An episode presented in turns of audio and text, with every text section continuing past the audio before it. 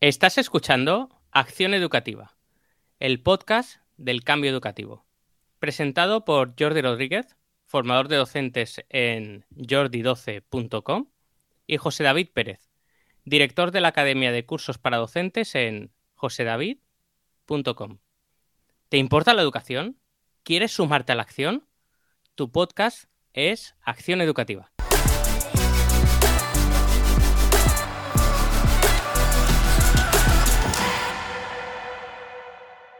Hola a todos y todas. Estás en tu podcast Acción Educativa. Eh, tenemos aquí a José David, pero en un programa muy, muy especial vamos a contar también con la participación de nuestro amigo, compañero em, de podcast y de muchas otras cosas, David Santos. Sí, eh, seguro que conocéis a David porque, bueno, pues además de ser maestro y director de, su colegio infantil y primaria, bueno, pues aparte también es un gran podcaster eh, del mundo educativo con, bueno, pues píldoras de educación entre muchos otros podcasts. Y bueno, pues es un placer para nosotros contar con él en un tema pues tan trascendental como es el que nos ocupa hoy.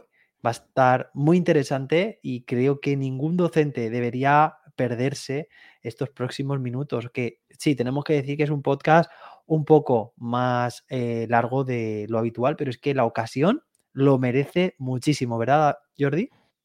Sí, eh, la ocasión la merece. Eh, tres, tres, visiones complementarias de, de un mismo tema, el tema de total vigencia y me parece que es una oportunidad volvernos a reunir y, y que disfruten mucho de este podcast. Venga, pues vamos allá.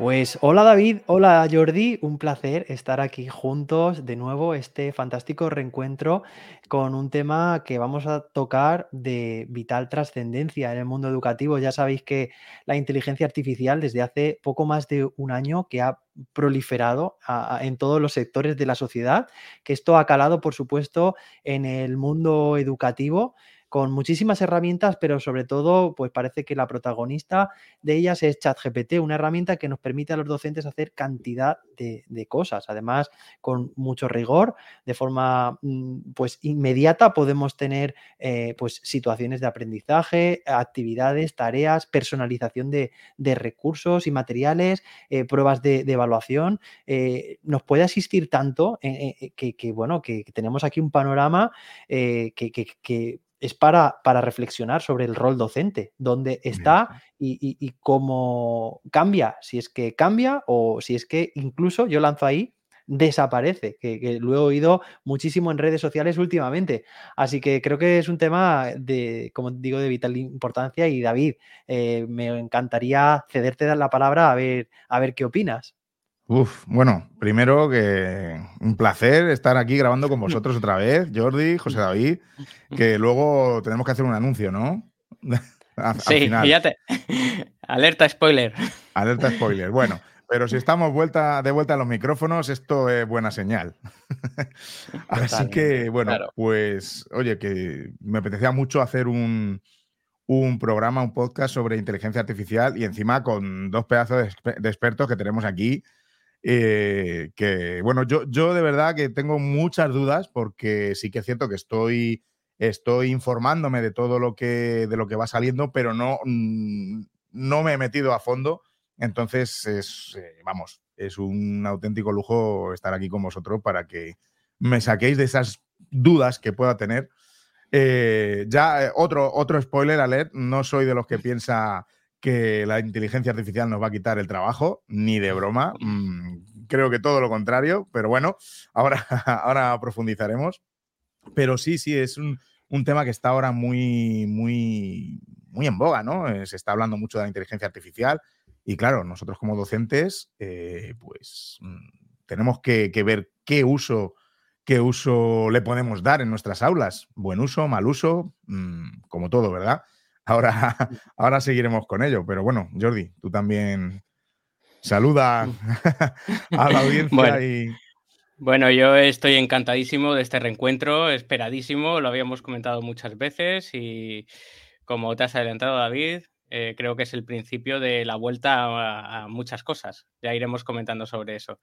Ya centrándonos en, en la inteligencia artificial, es verdad que ya casi hace un año o prácticamente un año que esto saltó. Creo que sorprendió a propios y extraños y a partir de ese momento nosotros en particular nos pusimos a tope para ver qué era, nos llamó muchísimo la atención y compartimos muchas cosas, o yo comparto muchas cosas con lo que has comentado ya, David, pero creo que tenemos que analizarlo en profundidad. Yo partiría ya para comenzar con algunas cuestiones como para ver qué, pensáis. Vamos a lanzarnos ya estos, estos desafíos entre nosotros. Eh, yo partiría de tres premisas que mm, voy a dar muy brevemente eh, una pincelada y comentamos.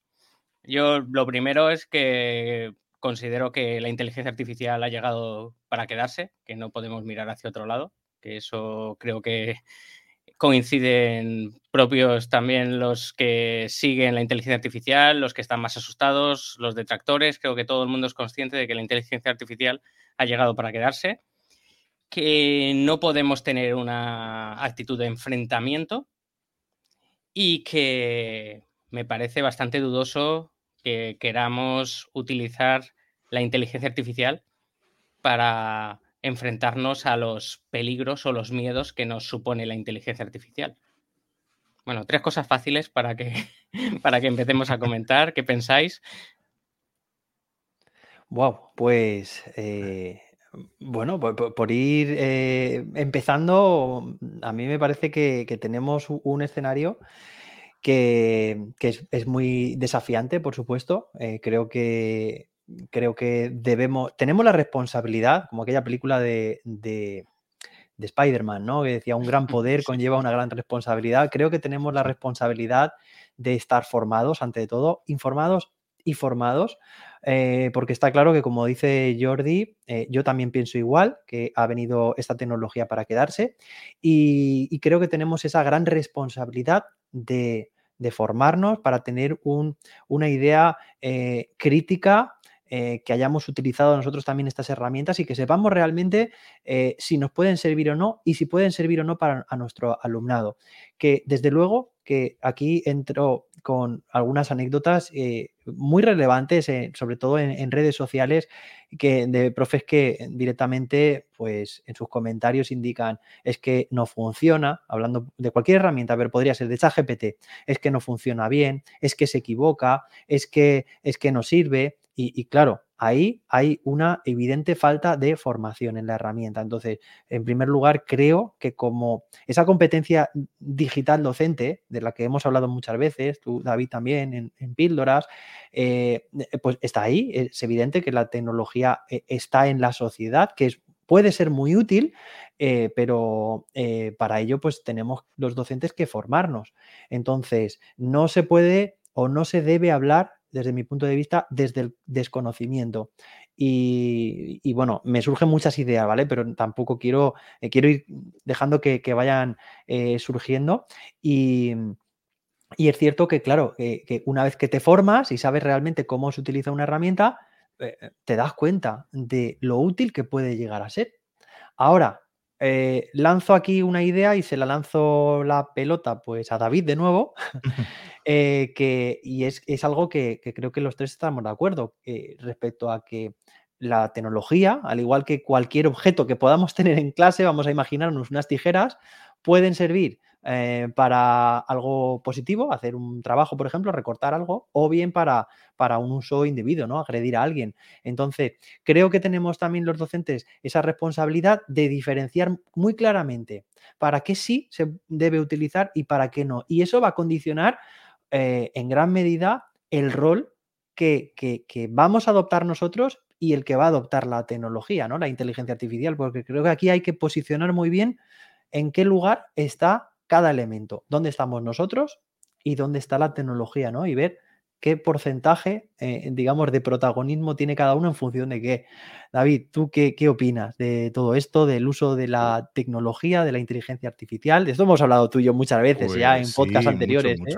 Y en muchos podcasts, también en píldoras, también ha salido este tema de la. Porque, porque yo creo que, que el, mismo discurso que, en el que los tres estamos de acuerdo mm, sobre el uso de la tecnología eh, mm, vale perfectamente con la inteligencia artificial.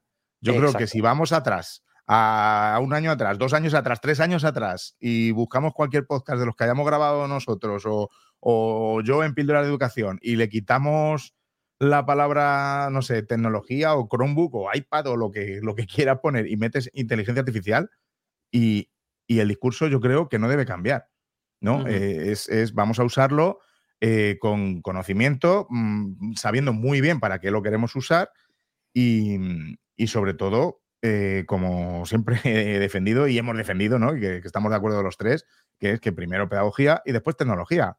Luego veremos a ver con eso qué se hace. Que, vamos a usar la inteligencia, la, inteligencia artificial para seguir haciendo nuestras clases mecánicas eh, tradicionales, por llamarlo de algún, modo, eh, en el que el alumnado tenga un rol pasivo, pues bueno, pues cada uno, cada uno verá, ¿no?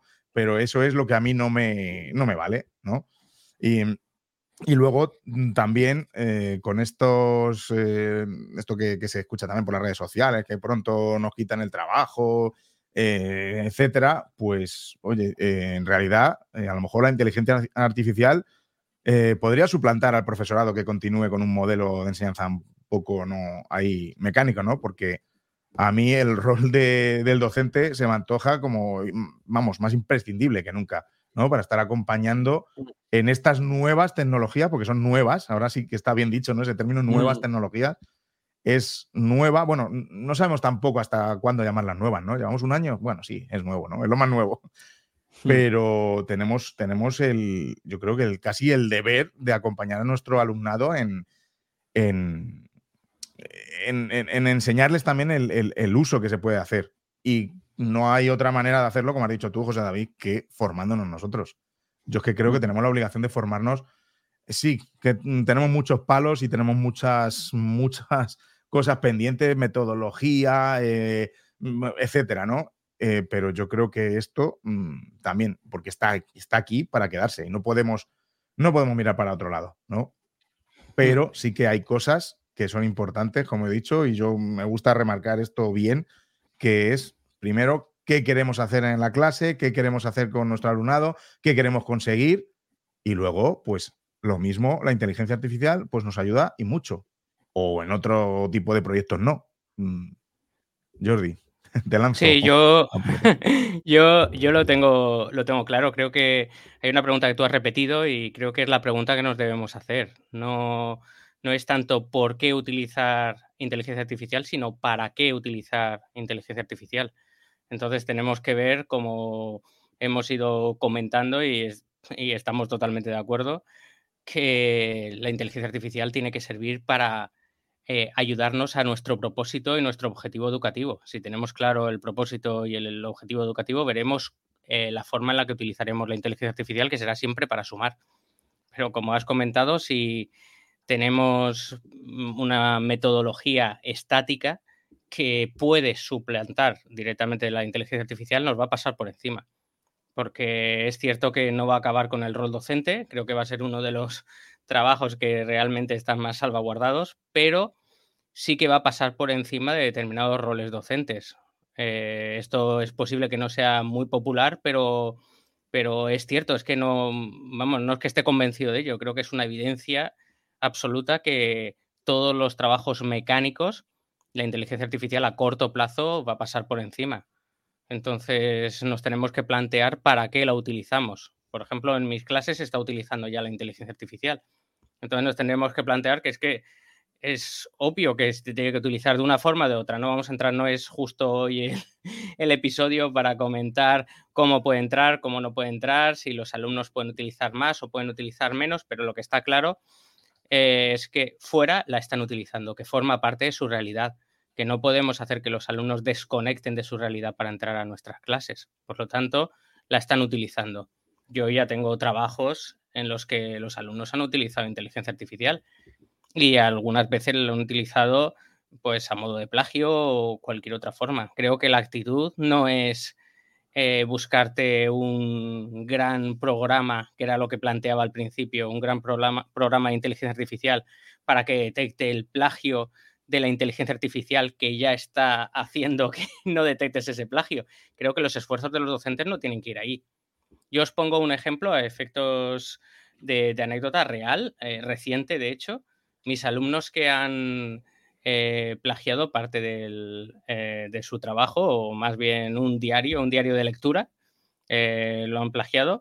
En otros momentos, fijaos, lo han plagiado por pereza absoluta de una parte de mi trabajo que era mecánica, porque ellos realmente han realizado exposiciones sobre esa lectura que evidencia que han realizado esa lectura total o parcialmente, pero aún así tenía un diario de lectura para ordenarse y ese lo han plagiado. Pues la opción que, se ha tomado en la clase es que cada uno de ellos tenía que hacer un proyecto, algunos lo han hecho individual, otros lo han hecho de forma colectiva, eh, defendiendo cómo se debe utilizar la inteligencia artificial dentro del aula. Entonces ellos mismos se van dando cuenta y aparte son muy críticos. Y dicen, oye, si tú me planteas un diario de lectura que coges la lectura y realmente yo puedo poner exactamente lo mismo que pone en ChatGPT, pues a lo mejor es que esa no es la tarea. De hecho, yo me quiero defender, ahora que tengo los micros, me defiendo de mi asignatura, que era algo para el objetivo que tenía era que se ordenasen. Pero es cierto, si tenemos trabajos totalmente mecánicos. Yo también he oído a muchísimos profesores que me están comentando, ni un trabajo para casa más, ni un proyecto de investigación más. Ahora mismo solamente exámenes y que pueda estar delante el, alumno. Yo creo que ellos mismos, si les dejas expresarse, ya te están marcando mm, el siguiente, el siguiente proyecto, han utilizado inteligencia artificial y han citado la inteligencia artificial. Oye, yo he sacado esto de la inteligencia artificial y esta es mi reflexión personal sobre lo que yo he sacado de la inteligencia artificial. Creo que, tenemos... tus alumnos y tus alumnas no son tontos como nosotros. Si nosotros tenemos un trabajo mecánico que hacer y, y, ChatGPT o cualquier tipo de inteligencia artificial nos va a ayudar o nos va a facilitar la tarea, pues claro que vamos a acudir a ello. Entonces, el problema está en el planteamiento de la tarea, como bien has dicho, claro. Claro, claro, si nos lo facilita, bien, pero, perdón, si nos lo facilita bien, pero si es la propia tarea es absolutamente mecánica, pues ChatGPT lo va a hacer por ti. Es, obvio. Sin embargo, si no, ChatGPT te va a ayudar a ir mucho más allá, porque vas a poder tener información mucho más rápida, eh, mucho más contrastada. Ahora hablaremos de, la actitud crítica que tienen que tener, pero al respecto, pero Mm, creo que la inteligencia artificial está como están los ordenadores o como está el procesador de texto de hace un montón de años. Antes teníamos que estar con, o la gente tenía que estar con la máquina de escribir y creo que se ponían, mis padres me han explicado que se ponían una especie de, papelitos eh, que eran como típics para borrar las, las letras. Y ahora mismo aquí lo metemos en un iPad y lo rodeamos y movemos el texto donde nos dé la gana, ya no solamente en ordenador. Entonces, eh, obviamente ahora podemos o somos capaces de hacer muchísimas más cosas. Pues creo que con la inteligencia artificial bien llevada, los proyectos de nuestros alumnos se pueden disparar. Exacto, es, ver el potencial, es conectando con pedagogía, taxonomía de Bloom, es, es ver realmente ese para qué, estábamos comentando antes, a dónde queremos llegar y que la inteligencia artificial pueda suponer una herramienta que construye, que, con la que se apoyan para llegar más lejos. Eh, no sé si recordáis o habréis vosotros vivido cuando erais, bueno, pues e, estudiantes, ¿no? Eh, eh, pues, cuando pequeños, pues de hacer trabajos que mandaban los profesores y que te ibas a una biblioteca o si en casa de suerte teníamos alguna enciclopedia o lo que fuera, pero era de forma manuscrita eh, copiar directamente lo que ponía en, esa, digamos, e, en esa fuente. Entonces, claro, eh, eh, eso realmente dónde está ahí la utilidad, es ese, ese tipo de trabajos mecánicos que estamos diciendo. ¿A dónde vamos a parar? ¿Eso realmente funciona? Bueno, pues depende de cuál sea el objetivo. Pero lo que está claro es que hoy en día, gracias a la inteligencia artificial, nuestro alumnado puede llegar mucho más lejos. Es como, pues nosotros tenemos que hacer una operación utilizamos nuestro, nuestro teléfono o una hoja de cálculo, quiero decir, la, aplicación de, la calculadora del teléfono, una hoja de cálculo, y no sé, si tienes que hacer una gran multiplicación, pues dudo que en el día a día la hagamos, por ejemplo, eh, a mano, ¿no? Y yo que soy eh, profe de, matemáticas, pero es cierto que, que para eso está la tecnología, o sea, para apoyarnos en ella cuando la consideramos útil. Entonces, eh, yo ya leí un libro en el año 2013 que se llamaba, se titulaba eh, Adiós profesor, adiós profesora, y hablaba un poco de todo este tema. O sea, ya hace más de 10 años se hablaba de, que el docente iba a dejar de existir por el, uso de la tecnología. Y creo que, como ha dicho también, habéis dicho muy bien, eh, creo que hoy en día necesitamos aún más, o sea, la, educación necesita todavía más de nosotros. Así que yo os lanzo una pregunta. Eh, ¿Dónde creéis exactamente que encaja, que debe estar, eh, que debemos estar los docentes? ¿Cuál es el rol que ocupamos y cuál es el rol que ocupa la tecnología? ¿Cómo podemos aquí establecer de forma más estructurada, organizada, clara, eh, las posiciones de, cada uno de estos elementos del sistema? Pues yo, mm, vamos, lo tengo muy claro, el rol del docente eh, cada, cada vez, cada día que paso en mi colegio, cada minuto, cada hora que pasa, lo tengo, lo tengo más claro y, ninguna inteligencia artificial, ninguna tecnología va a poder suplantar ese, ese rol de estar ahí, de, acompañar, de poner una mano en el hombro, de detectar con la mirada, eh, cuando te mira un alumno una alumna, eh, saber que algo le pasa, porque eh, como he defendido yo también en, algunos episodios de, Píldoras de Educación, eh, cultivar las relaciones en el aula, mm, que me parece fundamental. Ese, ambiente, ese conocer a tu alumnado. Mm. Eso ni la inteligencia artificial, ni ChatGPT, ni, ni, ni, un iPad, ni un Chromebook. O sea, nadie puede mm, ponerse y sustituir esa, labor de, de, los profesores, de las profesoras. Eh, y, lo digo en una semana que, he tenido bastante dura en el, en el cole, eh, con, familias que vienen directamente de su país, que no tienen, o sea, no tienen nada. ¿eh? Es, que es que vengo de, vengo de eso, ¿no? hoy, hoy ha sido un día durillo, lo he comentado antes de fuera de micro. Y, y, hemos, hecho, o sea, hemos hecho una recolecta a los profes para darles abrigo, para darles comida, están viviendo en una chabola con tres niños, o sea, bueno, etcétera, ¿no? Eh, no voy a contar aquí todas las penas porque mm. todos tenemos mm, cosas, pero, pero quiero decir, eh, en ese momento a estos alumnos, a esta familia, le hablas de ChatGPT y dice, bueno, vamos a ver. A mí, mm, este profe, esta profe que me está, mira, me ha dado un, abrigo porque no tengo para mi hijo, porque en, casa no tenemos calefacción, porque viven en...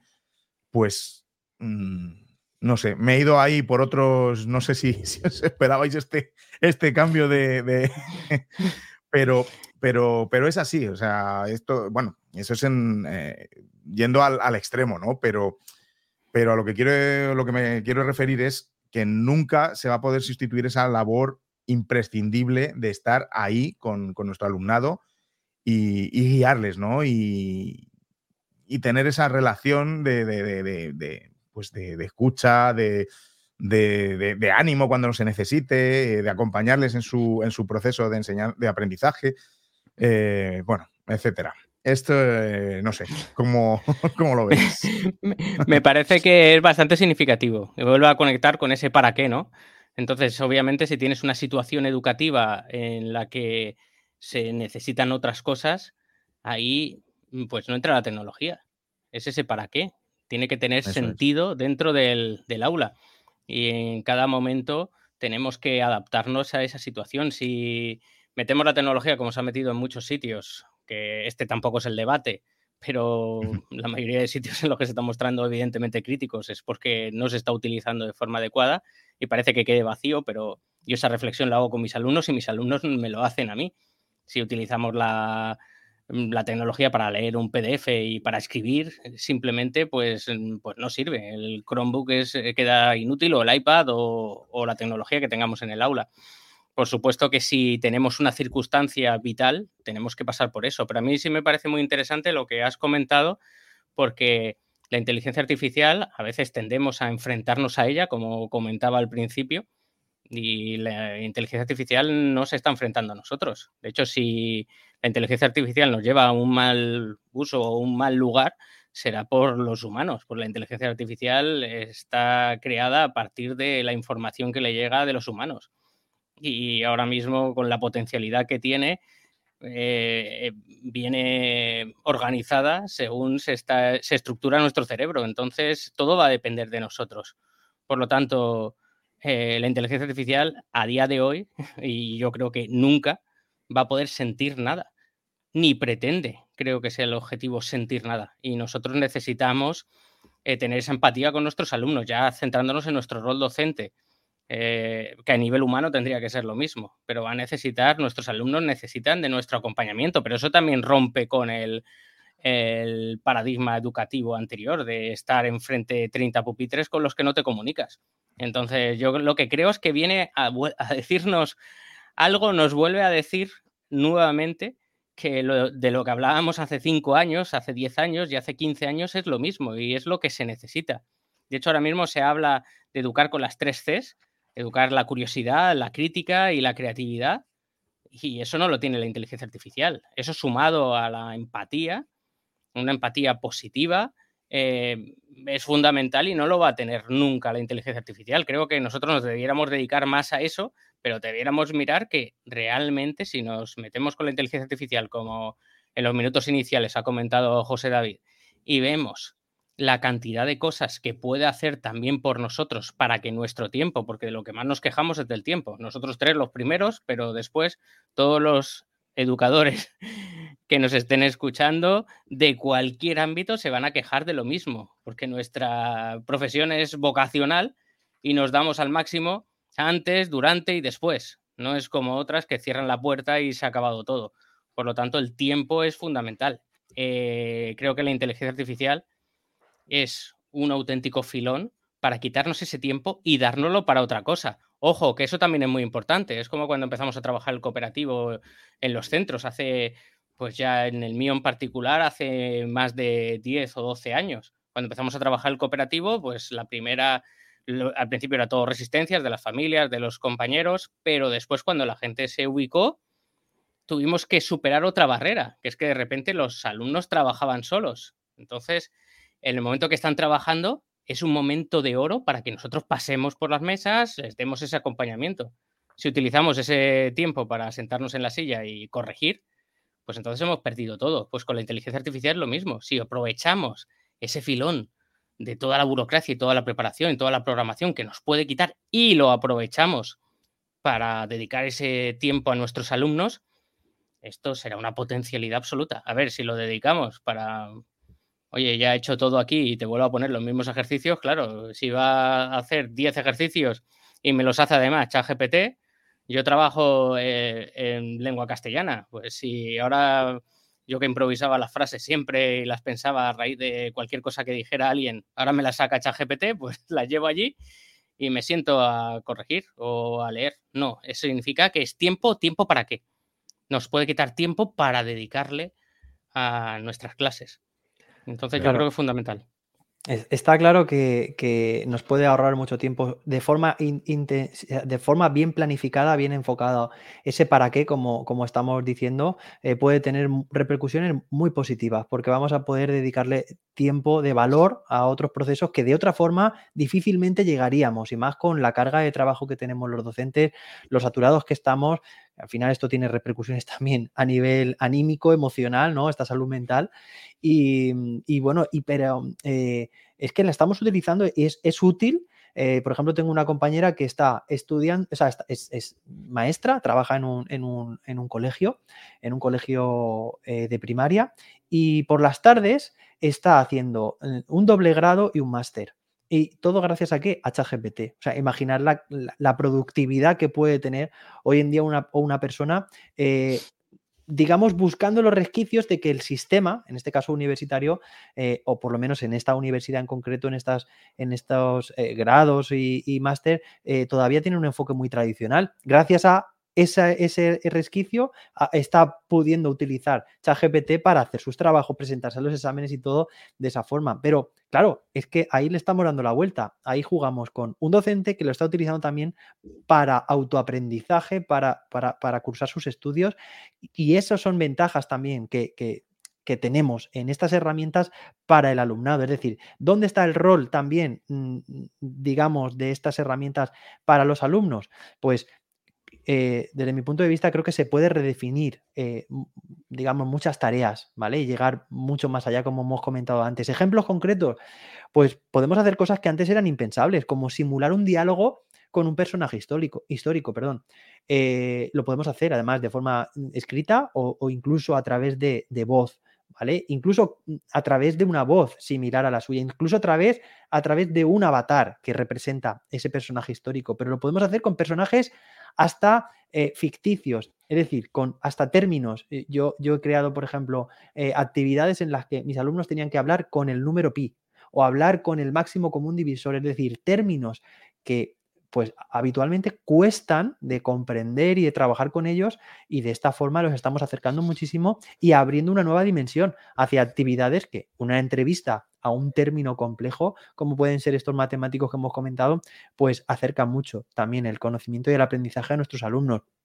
También pueden servir para asistir en el aprendizaje de forma personalizada, es decir, es como tener un sistema tutorial inteligente eh, es decir, eh, que es, un, sistema que te va dando feedback, tú como alumno o a nuestros alumnos, ¿no? Le van dando feedback en todo momento y personalizando la enseñanza para que su aprendizaje sea óptimo. Es decir, es como una monitorización constante de cómo está siendo su aprendizaje y en el momento en que algo no está funcionando bien, proporciona el feedback adecuado para reconducirlo de la mejor forma posible. Esto no es nada nuevo. Yo ya cuando estudié un máster en el año 2000 13, precisamente, eh, temas de inteligencia artificial, y, ya se hablaba de todo esto. Lo que pasa que hoy en día lo tenemos todo mucho más desarrollado y mucho más al alcance de todos. Así que creo que como posicionamiento claro de cómo utilizar esta herramienta, tanto para el docente como para los alumnos, tiene un sitio muy adecuado siempre y cuando como habéis dicho anteriormente, definamos muy bien cuál es el objetivo. Porque si no hay objetivo, es como esa pizarra digital que se utiliza, ya hemos dicho, como si fuera una pizarra de tiza. Has invertido en formación, en dispositivos y luego no estás avanzando nada en absoluto. Eso no tiene sentido. Creo que tenemos que ser muy críticos. ¿Dónde pensáis que entra el, pensamiento crítico? Eh, en este tema que estamos hablando. Creo que tiene un papel, ¿no? También aquí importante. ¿Cómo lo veis?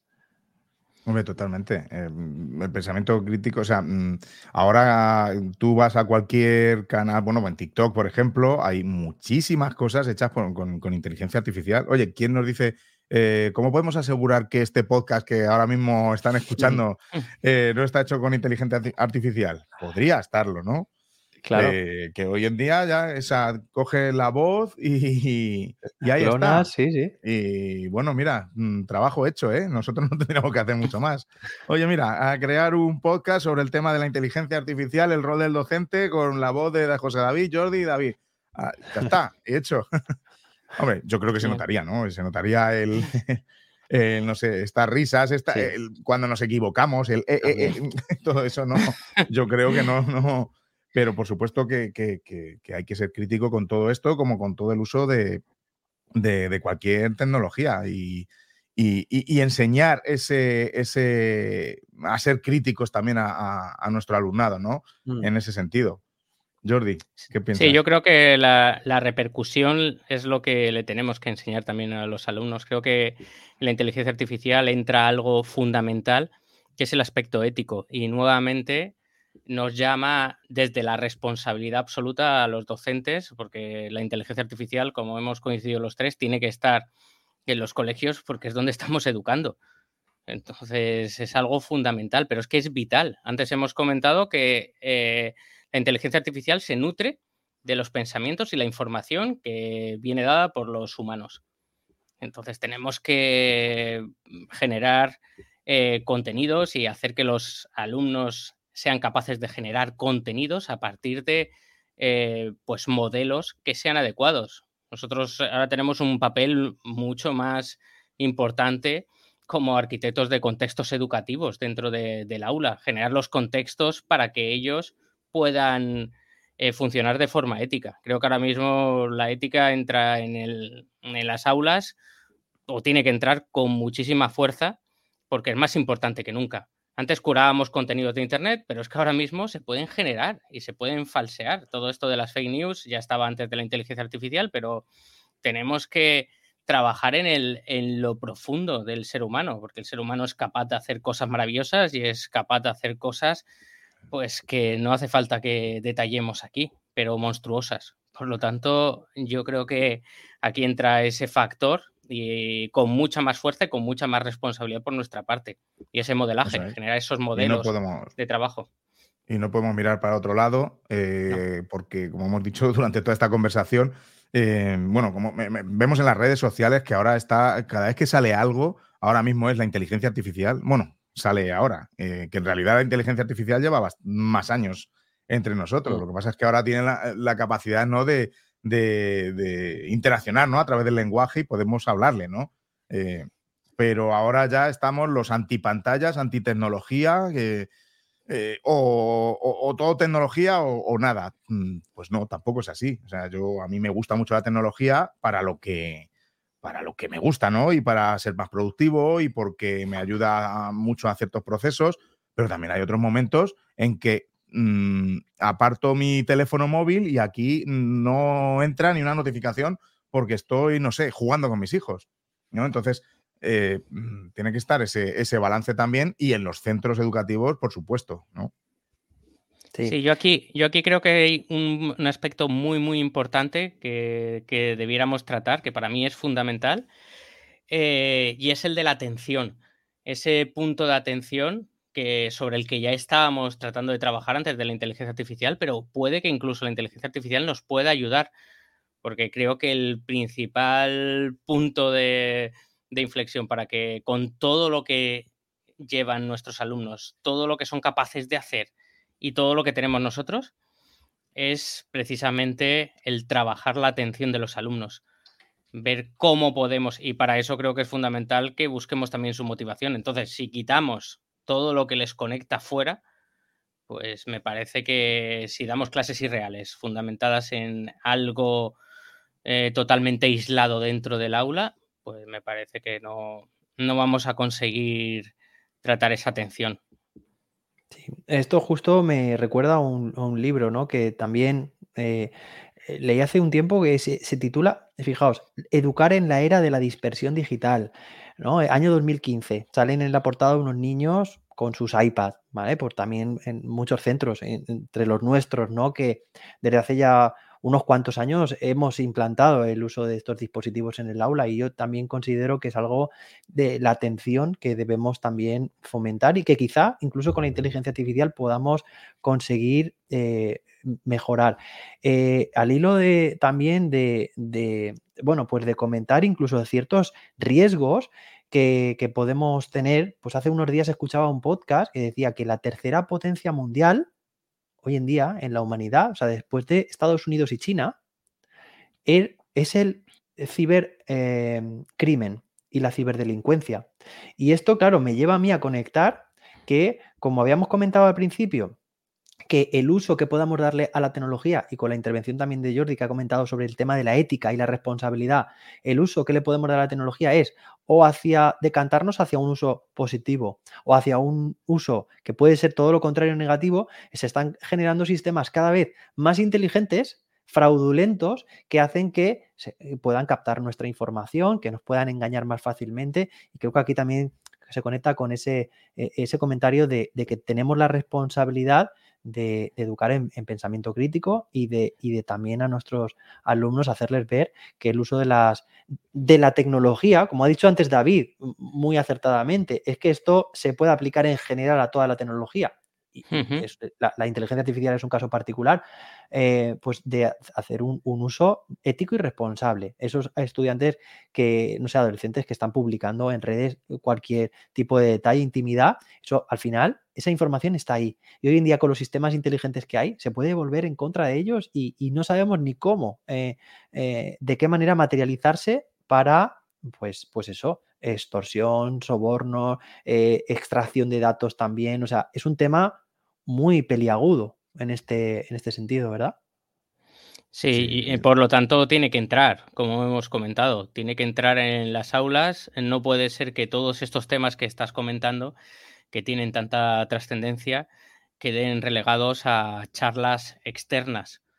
Em, pues yo que sé, una vez al trimestre viene alguien y habla de los peligros de la tecnología. Yo creo que tenemos que subir, como siempre comentamos, tenemos que subir en esa taxonomía de Bloom y que lleguen ellos a pasar todos esos escalones hasta que creen a partir de, este tipo de cosas, que lo que hemos comentado, la actitud crítica y, los aspectos éticos con la tecnología, que es lo que estamos hablando ahora, pero podríamos aplicarlo a cualquier cosa, pues nos lleven a que los alumnos pasen todo el proceso, forme parte de sus proyectos y realmente puedan reflexionar y puedan crear, puedan crear material como os he comentado antes, reflexionando sobre el uso de la tecnología o el uso de la inteligencia artificial, dentro de que son adolescentes o, que a nosotros también nos cuesta.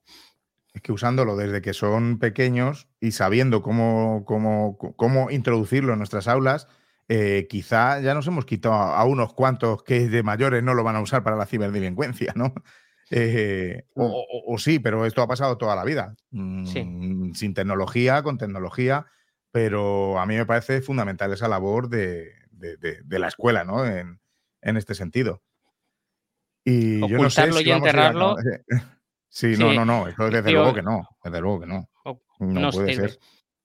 No puede ser. Yo estoy muy de acuerdo con lo que has dicho, Jordi, de eh, venga, vamos a hacer una charla este año sobre el mal uso de las pantallas, de la tecnología o de la inteligencia artificial o de los peligros que tiene. Vale, tenemos que conocer los peligros, pero también tenemos que conocer las potencialidades que las tiene. Entonces, bueno, yo no sé si ya vamos a ir echando el cierre o qué. Es, que, podríamos, hablar aquí. Mira, hemos dicho que íbamos a hablar 10 minutos menos de lo que llevamos, pero yo sabía que nosotros es imposible. es imposible. es, que, es que es un tema que tiene mucha amiga. Podríamos estar hablando aquí mucho. No sé si, si concluir cada uno con una frase, algo que, que mm, dirigirnos al oyente, ¿no? A, al oyente que, que, es profe, porque casi todos yo creo que nos escuchan son profes, la mayoría. Em, bueno, si queréis empiezo yo, así os lo vais pensando, ya que lo, os, lo he, arrojado, os lo he sacado yo. No, yo, yo simplemente incidir otra vez en, eh, si nos estás escuchando y estás reflexionando sobre la inteligencia artificial, sobre los procesos que llevas a cabo en tu aula y crees que todo esto mm, que, está, que estás haciendo, todo eso que, tú haces en el aula, la evaluación, las actividades, eh, los exámenes, mm, etcétera, eh, te lo puede hacer un algo con inteligencia artificial, es que algo estamos haciendo mal. Entonces, algo mm, debemos cambiar en, nuestra, en nuestro enfoque en el aula para que nos eh, hagamos más imprescindibles que nunca. Toma, con eso.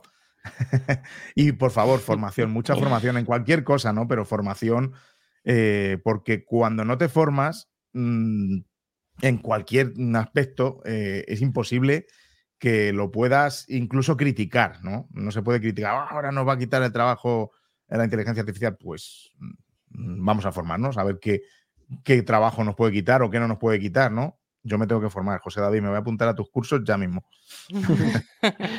pues yo, quería, al hilo de también de lo que has comentado, mm, yo volvería a la frase de, de, la película, de un gran poder conlleva una gran responsabilidad, porque los docentes tenemos un grandísimo poder. O sea, yo creo que de los mm, superpoderes máximos que hay, que hay en, la humanidad, ¿no? Que es, que es e, educar, que es formar, que es desarrollar personas que van a tener cada uno, pues funciones y, destinos distintos, ¿no? Y cada uno va, a poner su grano de arena en esa sociedad, es decir, que al final tenemos un poder alucinante.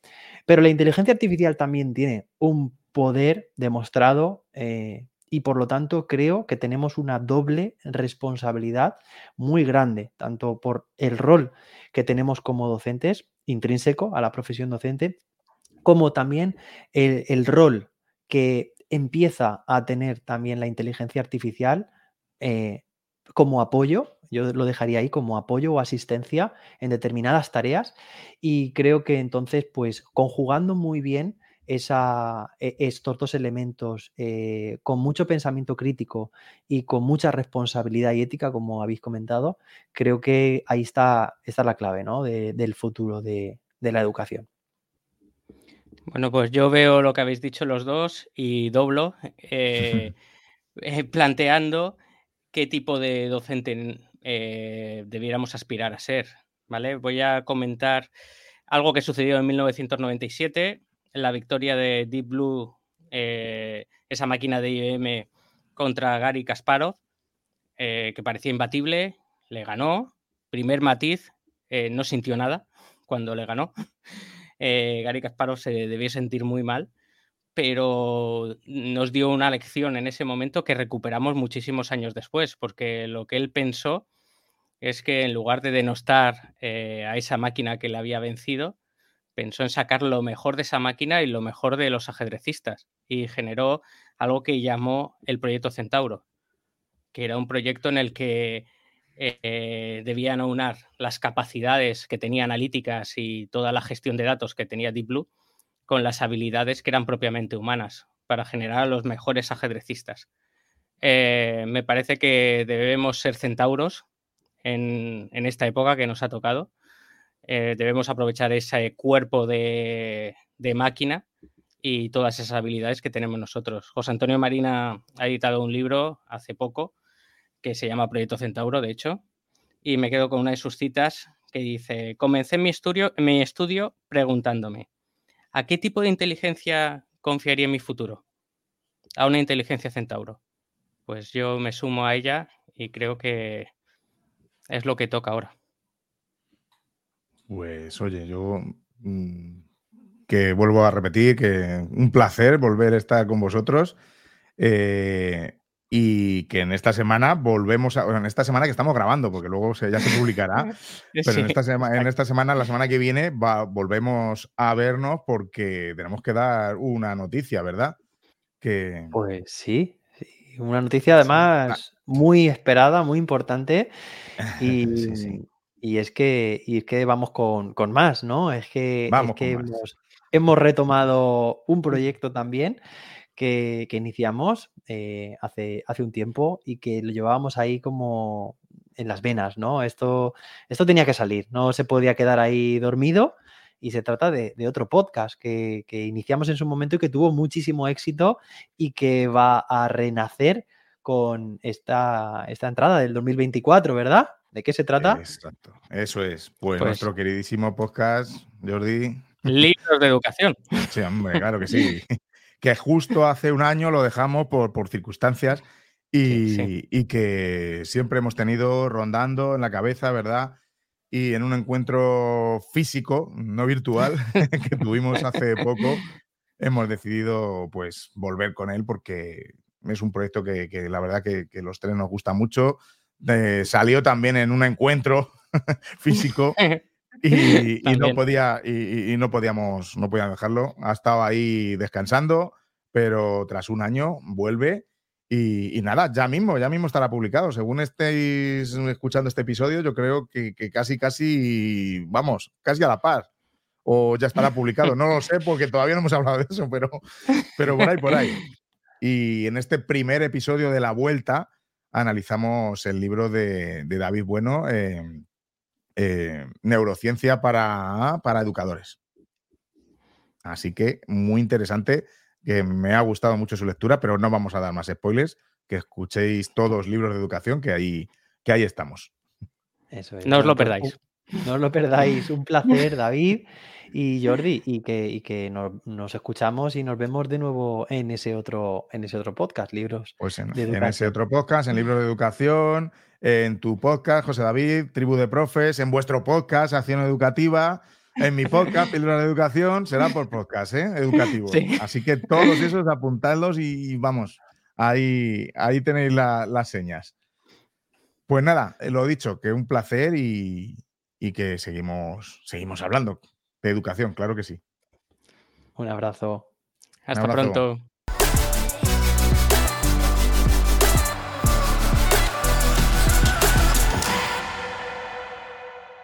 Y hasta aquí la acción educativa de hoy. ¿Quieres seguir formando parte de las acciones educativas que necesita la educación? Visita nuestra web accioneducativa.com en la que podrás realizar nuestros cursos y solicitar una formación personalizada para tu centro. Únete a la acción educativa.